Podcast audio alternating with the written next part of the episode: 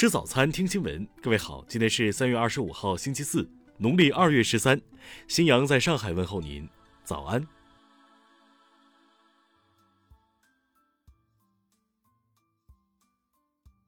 首先来关注头条消息。三月二十二号，有匿名人士曝光澳大利亚政府工作人员在议会大厦内实施猥亵行为的图片和视频。此事随即惊动澳大利亚总理莫斯森，其在当地时间二十三号表示，对此感到震惊和反感心，表示这绝对是可耻的。据媒体报道，该匿名人士还透露，有人在祈祷室内进行性行为，甚至将性工作者带入议会。此外，隶属于澳大利亚执政联盟的几名男性工作人员还在社交媒体建立了一个群，分享在议会大厦进行性行为的图片和视频。澳大利亚政坛近来出现多起性侵丑闻。上个月，执行联盟主要政党自由党一名男性工作人员先后被三名曾为该党工作的女性指控强奸。本月初，澳大利亚一名部长级官员又被曝在三十多年前犯下强奸案。听新闻早餐知天下大事。中共中央宣传部昨天发布中国共产党成立一百周年庆祝活动标志。标志由党徽、数字一百、一九二一、二零二一和光芒线组成，生动展现中国共产党团结带领中国人民不忘初心、牢记使命、艰苦奋斗的百年光辉历程。国新办昨天发表《二零二零年美国侵犯人权报告》，对美国侵犯人报告分为疫情严重失控酿成人间悲剧、美式民主失序引发政治乱象等七个部分。全文约一点五万字。国家卫健委消息，截至本月二十三号，各地累计报告接种新冠病毒疫苗八千二百八十四点六万剂次。农业农村部日前印发《关于开展全国农业种质资源普查的通知及普查总体方案》，决定在全国范围内开展农作物、畜禽、水产种质资源普查。今年二月以来。国家网信办部署深入开展清朗春节网络环境专项行动，截至目前，累计清理相关违法违规信息两百零八万余条，封禁违规主播七千二百余个，下架 App 五百二十余个，专项行动取得积极成效。人社部近日印发通知指出，二零二一届高校毕业生规模达九百零九万人，各地人社部门要将高校毕业生就业作为就业工作重中之重。确保高校毕业生就业形势总体稳定。近日，《公共航空运输旅客服务管理规定》正式颁布，首次对国内国际航空客运服务规则进行了对标统一，实现了国内国际旅客运输服务规则的一体化。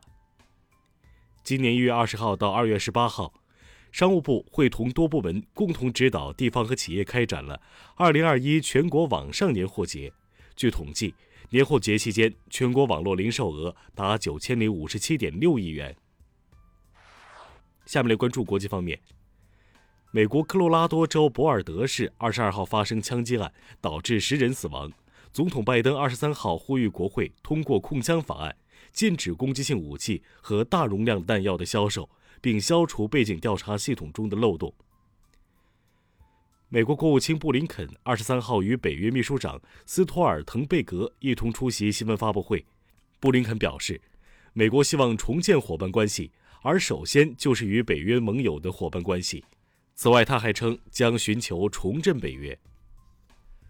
美国国家过敏与传染病研究所二十三号称，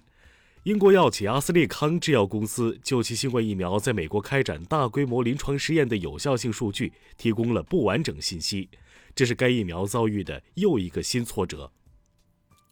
亚美尼亚议会二十三号举行会议，宣布取消从二零二零年九月二十七号开始实施的战时状态。此前，亚美尼亚和阿塞拜疆因纳卡地区归属问题爆发激烈冲突。韩国政府部门二十四号发布新冠疫情相关认知调查结果，表示近七成韩国国民有意接种新冠疫苗。朝鲜外务省二十三号强烈谴责和坚决反对欧盟把朝鲜等一些国家列为人权制裁对象，称欧盟的人权制裁闹剧是敌视朝鲜政策的一部分，是侵害朝鲜国家主权、干涉内政的政治挑衅。俄罗斯总统新闻秘书日前表示，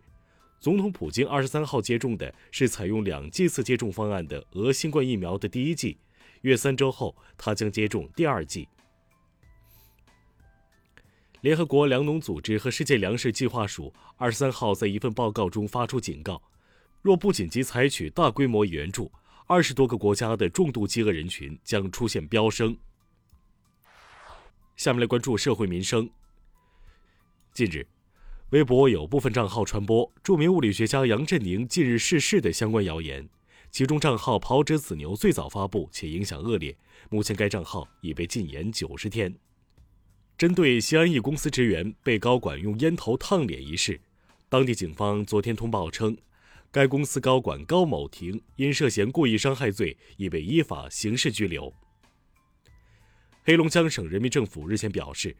为了保障群众清明节期间安全有序开展祭扫活动，该省开通了清明云祭扫网上平台，推广常态化云祭扫服务，提升殡葬服务水平。北京大兴警方近日破获一起非法狩猎案，缴获强光头灯、热成像仪、弹弓等专业捕猎工具，以及两只被猎杀的禽类斑鸠和雉鸡，四名嫌疑人被刑事拘留。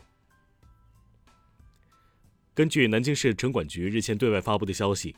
目前南京市已有三千二百四十八个小区建成七千零十一个垃圾分类收集点，另有四百四十九个收集点在建。垃圾分类工作取得阶段性成效。下面来关注文化体育。CBA 常规赛第四十八轮，广东九十四比八十九三杀北京，收获五连胜；广州一百二十四比一百零九力克同曦。国际乒联日前宣布，二零二一年度代表大会将于九月十八号举行，并提前六个月通知成员。本届年会上。将进行国际乒联主席、执行副主席和董事会职位的选举。在人与生物圈计划启动五十周年之际，联合国教科文组织二十四号举办了一场生物多样性论坛。评论文章指出，人类需要全面修整与大自然和生物世界的关系。近日，中国科研人员在云南盈江发现一剧毒蛇新种素贞环蛇。这是中国学者首次对环蛇属物种进行命名。以上就是今天新闻早餐的全部内容。如果您觉得节目不错，请点击再看按钮。咱们明天不见不散。